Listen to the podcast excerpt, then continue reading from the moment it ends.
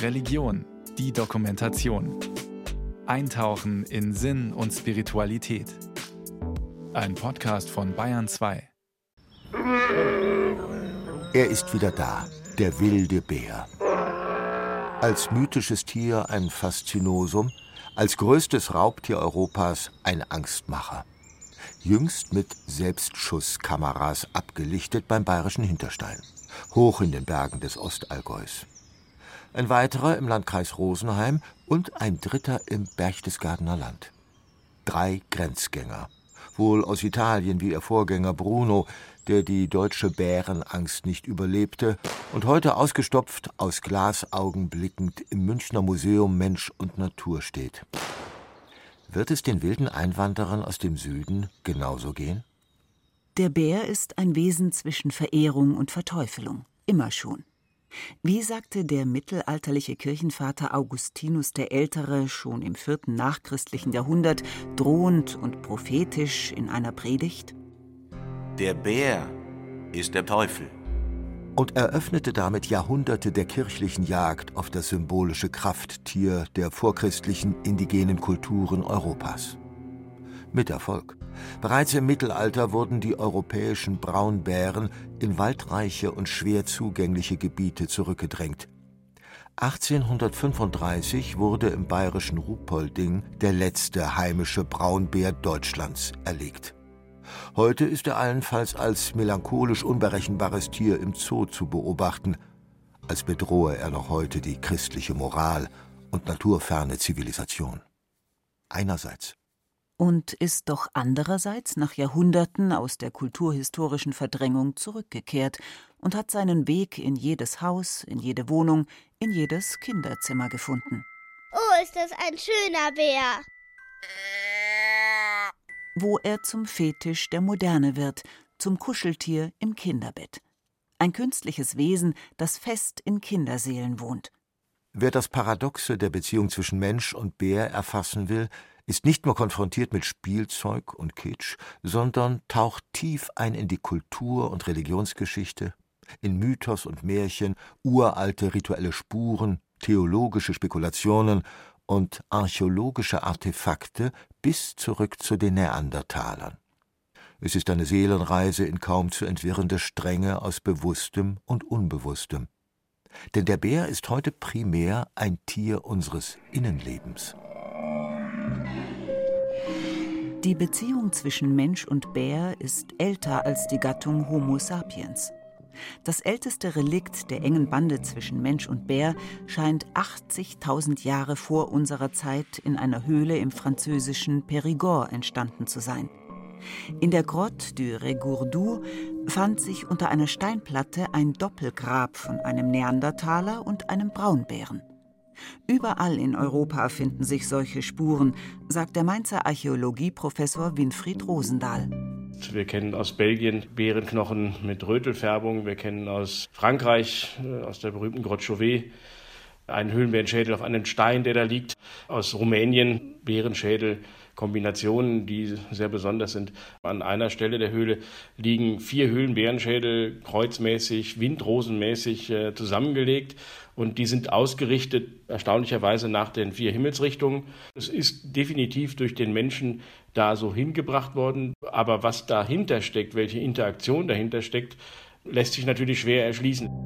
Uralte Zeugnisse allesamt aus der Zeit der Neandertaler und ihrer, wie man heute weiß, schon hochentwickelten Jäger- und Sammlerkultur mit Sprache, schamanischen Ritualen, Vorstellungen von Transzendenz, die vor 140.000 Jahren bis 40.000 vor Christus existierte. Kein klarer archäologischer Beweis für eine frühe religiöse Verehrung oder Vergötterung des Bären, darauf legt der Frühgeschichtler großen Wert, aber eindeutiges Zeichen für große Verehrung und Wertschätzung, Jagdmagie vielleicht, und sicher eine enge symbolische und mythische Verbindung zum Bären bis hinein ins Jenseits. Im täglichen Diesseits dürften unsere Urahnen in jener weitgehend dunklen Vorzeit dem mächtigen Höhlenbären und dem kleineren Braunbären in den weiten Wäldern ständig begegnet sein.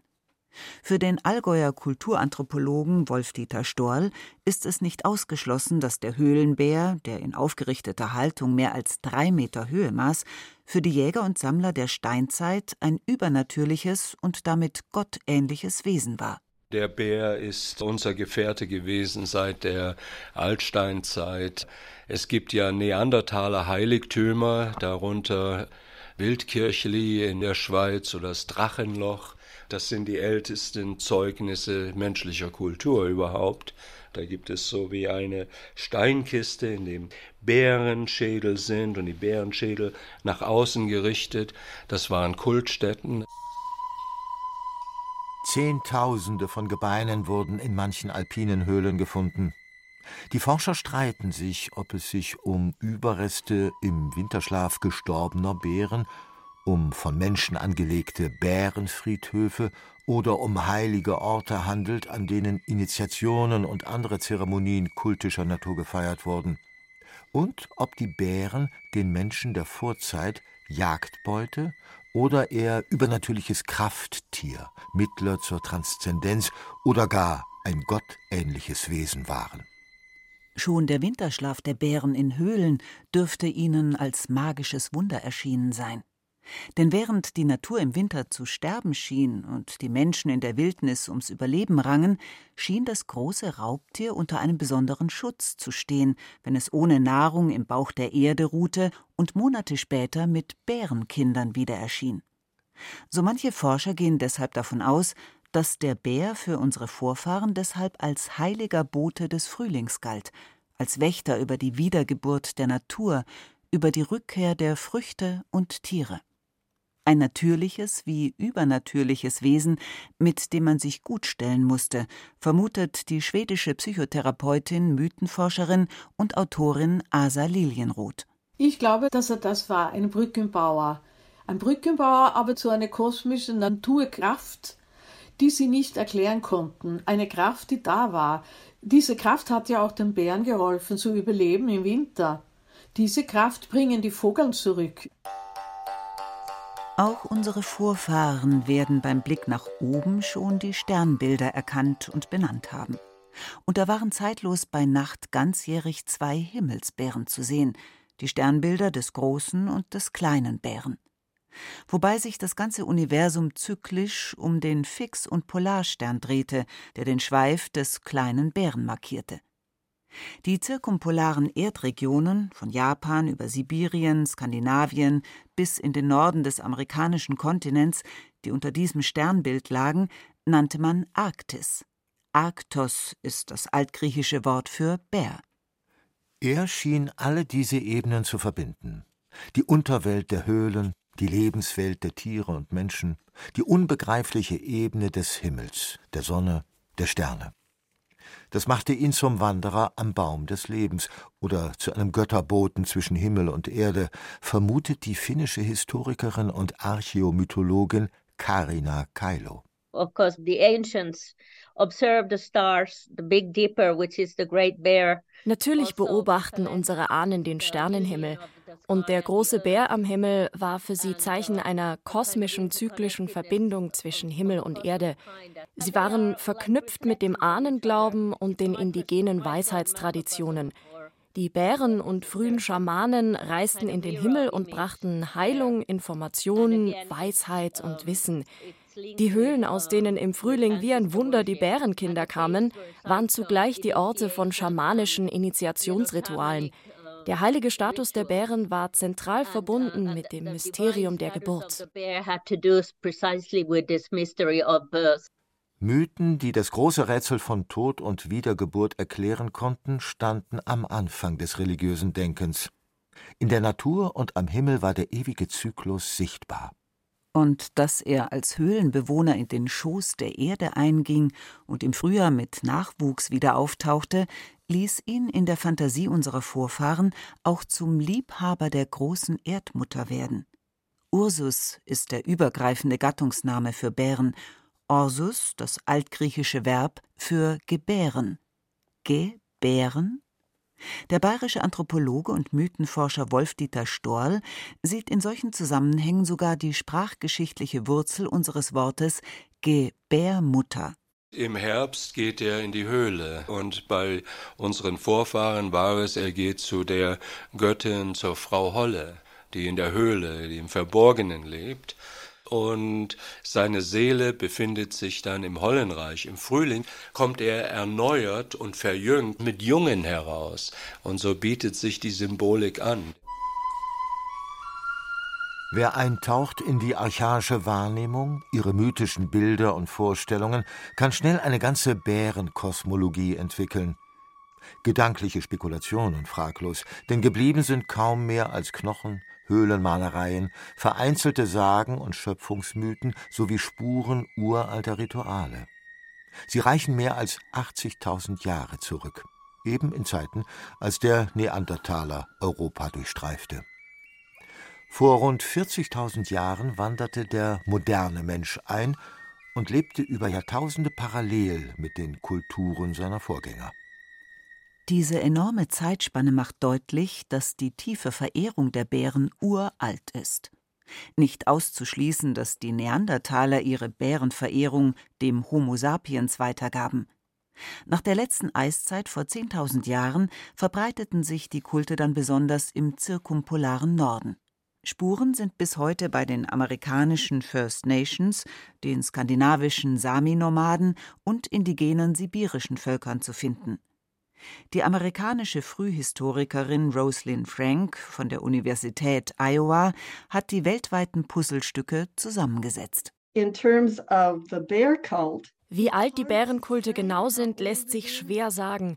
Offenbar sahen die frühen Menschen eine große Ähnlichkeit zwischen Menschen und Bären und nahmen an, dass Bären und Menschen miteinander verwandt waren. Im Baskenland und im indigenen Nord- und Südamerika erzählt man sich bis heute Geschichten von Menschenfrauen, die sich Bärenmännern anschlossen und gemeinsame Kinder hatten. Dieses hybride Kind hat eine doppelte Mensch-Bären-Natur und erlebte zahllose Abenteuer. Diese Bärensohn-Sagen erzählen von der tiefen Verbindung des Menschen mit den Bärenahnen. Solche Sagen gibt es zu Hunderten überall in Europa. So entstanden Schöpfungsmythen, in denen die Bären eine zentrale Rolle einnahmen.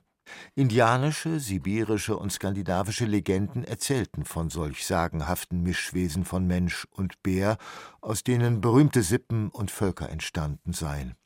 Bei den peruanischen Quechua ist der Hombre Osso, der Bärenmensch, Held und Heiler. In der osteuropäischen Donauzivilisation 8000 bis 5000 vor Christus wurde die damals wohl verehrte große Göttin mal als Menschenfrau und mal als Bären dargestellt. Im Mythos der nordskandinavischen Samen gebiert der himmlische Sternenbär gemeinsam mit der Sonne einen Sohn, den er auf die Erde schickt, wo er sich mit einer Menschenfrau vermählt und beide zum Schöpfungspaar des Nomadenvolkes werden. Noch Anfang des letzten Jahrhunderts nahmen Ethnologen auf Wachsplatten die Gesänge samischer Schamanen bei Zeremonien zur Bärenjagd auf. Das nomadische Volk ehrte die erlegten Bären rituell, weil man davon ausging, dass die Seelen der getöteten Tiere zum Himmelsbären zurückkehrten und ihm vom guten oder schlechten Verhalten der Menschen berichteten. Verhielten die Menschen sich richtig, war das Jagdglück fürs nächste Jahr garantiert. Wurde der König des Waldes nicht geehrt, musste das Volk im nächsten Jahr hungern.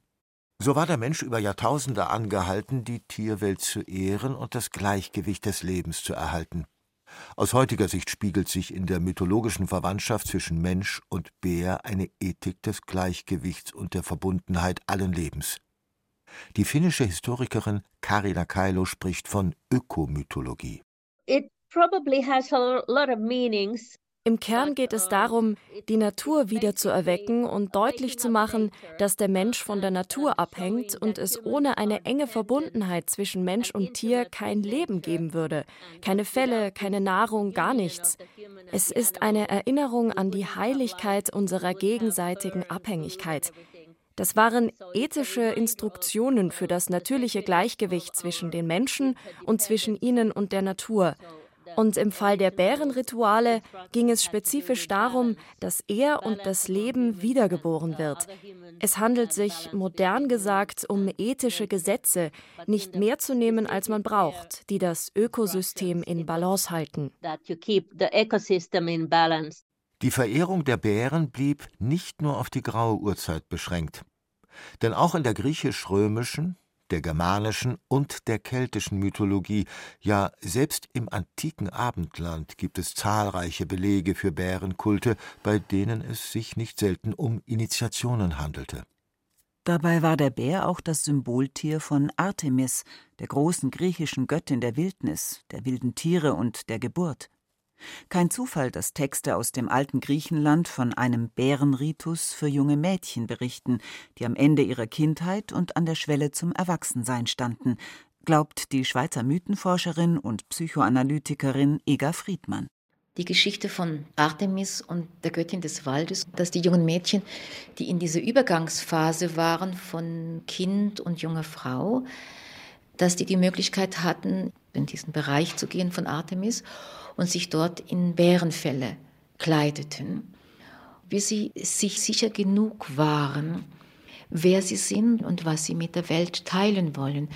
Irgendwann gingen dann diese jungen Mädchen zurück zu ihrer Familie, zu ihrer Gesellschaft und lebten dann das Leben weiter und wurden junge Frauen. So sprach man von den Priesterinnen der Artemis dann auch von den Arkteus, den kleinen Bärinnen. Auch der Name der Göttin selbst leitet sich vom indoeuropäischen Wortstamm ab. Aus Ars, Ark für Bär wurde Art und Artemis. Bei all diesen Spuren liegt es für einige Forscher und Forscherinnen nahe anzunehmen, dass sich um den Bären über Jahrtausende und den halben Erdball eine ganze Religion mit Ritualen, Zeremonien und Kulten gebildet hatte. Die klassische Geschichtsforschung meldet, zumindest für die Altsteinzeit, an dieser Stelle aber Zweifel an, weil die archäologischen Belege ihr nicht ausreichen. Dass der Bär aber über Jahrtausende als übernatürliches Wesen, als Krafttier und Symbol, als Schöpfungsahne, als Symbol für Fruchtbarkeit und Wiedergeburt, als Bote zum Himmel und manches mehr galt, wird nicht mehr in Frage gestellt. Aber war Meister Petz auch ein Gott? Die amerikanische Historikerin Rosalind Frank verweist darauf, dass unser moderner Begriff von Religion sich fundamental von der Spiritualität indigener Kulturen der Vorzeit unterscheidet. Es gibt sicher eine starke religiöse Komponente, aber ich glaube, es ist ein Problem, den Bär als eine Art Gott zu sehen. Wir geraten da in eine semantische Falle. Für uns sind Götter transzendente Wesen, die völlig getrennt von uns existieren. So ist das hier nicht. Wir sind in dieser Sicht vielmehr Teil davon, sind quasi halbe Bären und damit Teil der Natur, nicht abgetrennt von ihr. Die Bärenzeremonien und der Glaube daran sind eher eine Bärenkosmologie. Die animistische Sichtweise setzt alles in Beziehung und Gegenseitigkeit. Erst das Christentum machte Menschen und Tiere zu komplett getrennten Wesen. Es erklärte, dass der Mensch das Ebenbild Gottes sei. Da gibt es keinen Platz für Tiere, sie waren niedere Wesen und die Kirche versuchte dann entsprechend den Bären zu verteufeln.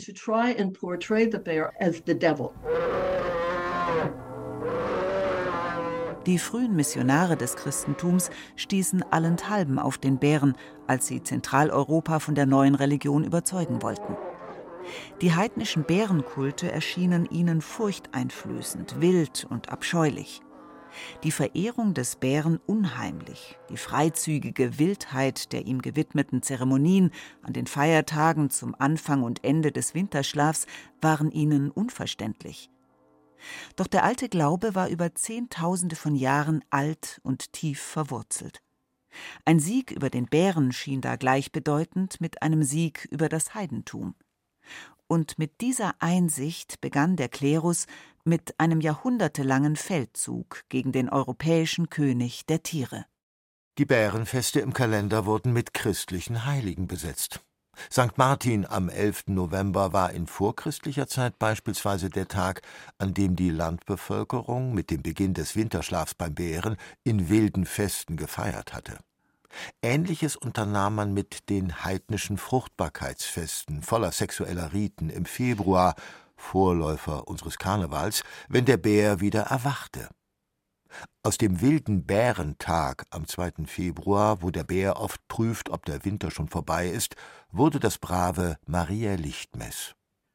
Der Bär selbst aber wurde, gerade in Märchen und Legenden, zum Komplizen des Teufels erklärt und in Folge entheiligt, vertrieben, dezimiert. Seine einstige Stellung als König der Tiere ging vollkommen verloren. Die Kirche setzte als Wappensymbol den exotischen Löwen an seine Stelle, nur Bern und Berlin blieb der Bär als Wappentier erhalten. Gegen Ende des Mittelalters hat die Kirche die kultische Verehrung des Bären endgültig abgeschafft. Doch was kulturell verdrängt wird, ist nicht verschwunden. Es verbirgt sich in Geschichten. Die Faszination und Angst gegenüber dem Bären aber wurde zum Archetyp am Grund der Seele und kommt von dort machtvoll wie ein großer Schatten zu Bewusstsein, wenn das vertriebene Tier wieder mal in unseren Breiten auftaucht, in aller Ambivalenz zwischen archaischer Angst und heiliger Faszination. In den indigenen Kulturen Sibiriens, Nordskandinaviens und Nordamerikas sind die uralten Vorstellungen nach wie vor lebendig. Bärenfeste im Frühling und gewandelte Zeremonien werden zum Teil bis heute zelebriert und gelten bei der UNESCO als immaterielles Kulturerbe. Selbst in Deutschland, wo der Bär seit fast tausend Jahren vertrieben ist, wird man noch fündig, erklärt der Volkskundler Werner Beiker. In Hessen und im bayerischen Frankenland ist der Bär als Figur des Strohbären in skurrilen Verkleidungen im Fasching zu entdecken. Zu einer Zeit im Jahr, in der man früher wilde Feste feierte, weil der Bär aus der Winterruhe kam. Da wird eine Person in Stroh eingewickelt oder eingebunden und eben diese Strohverkleidung wird eben an vielen Orten Strohbär genannt. Ich habe jetzt im Bundesgebiet 251 Bräuche mit Strohvermummungen bisher dokumentieren können. Nicht nur diese Stroherbsbären im rheinischen Karneval, aber es gibt heute noch die fränkische Fastnacht in Bayern, dann in Thüringen, Hessen. Das kann man als bundesweites Phänomen fast bezeichnen. An verschiedenen Orten im Bundesgebiet tauchen Strohbären auch rund um Weihnachten als Brauchtum auf. Im bayerischen Altmühltal zu Pfingsten und an Ostern im Breisgau. Anderswo zur Herbstkirmes und bei anderen Festen im traditionellen Jahreskreis. Im Nordschwarzwald tanzen drei Meter hohe Strohfiguren, die Klossen, am St. Nikolaustag. Und manchmal verbirgt sich der Bär versteckt in anderen Gestalten, vermutet die amerikanische Mythenforscherin, Ethnologin und Historikerin Rosalind Frank. So in der Figur des schrecklichen Krampus, der jeweils am 6. Dezember als haariges Monster den Nikolaus begleitet und kindliches Wohlverhalten prüft so wie es im uralten Glauben die Aufgabe des Bären war, die Menschen an den richtigen Umgang mit der Natur zu erinnern. In bayerischen Umzügen ist es der christliche Heilige selbst, der mit dieser Gestalt von Haus zu Haus zieht und ihn an der Kette hält. Da ähnelt er dem mythischen Bärensohn. Wenn meine Interpretation dieser Charaktere korrekt ist, dann verbirgt sich auch darin ein hybrides Wesen, ein Mittler, der uns symbolisch mit den Bären als unseren Urahnen verbindet.